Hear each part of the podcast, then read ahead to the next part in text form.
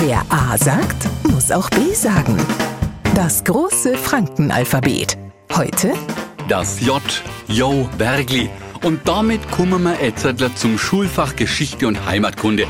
Jo Bergli erinnert uns total an genau Herbert Hiesel, den berühmten Komiker, der all seine hintersinnigen Bemerkungen und Erlebnisse mit einem Jo Bergli abgeschlossen hat, was nichts anderes heißt wie als ja echt, ja aber wirklich oder ja, das ist einfach so. Und eigentlich steckt es so ein Hiesel in uns alle von uns, weil dort drauf haben wir Franken vielleicht grad, dass irgendwas so daherklopfen und Verbesserungsvorschläge macht. Egal was, wir machen das schon immer so um nicht anders und schon immer war's das Beste. Jo Bergli. Wer A sagt, muss auch B sagen.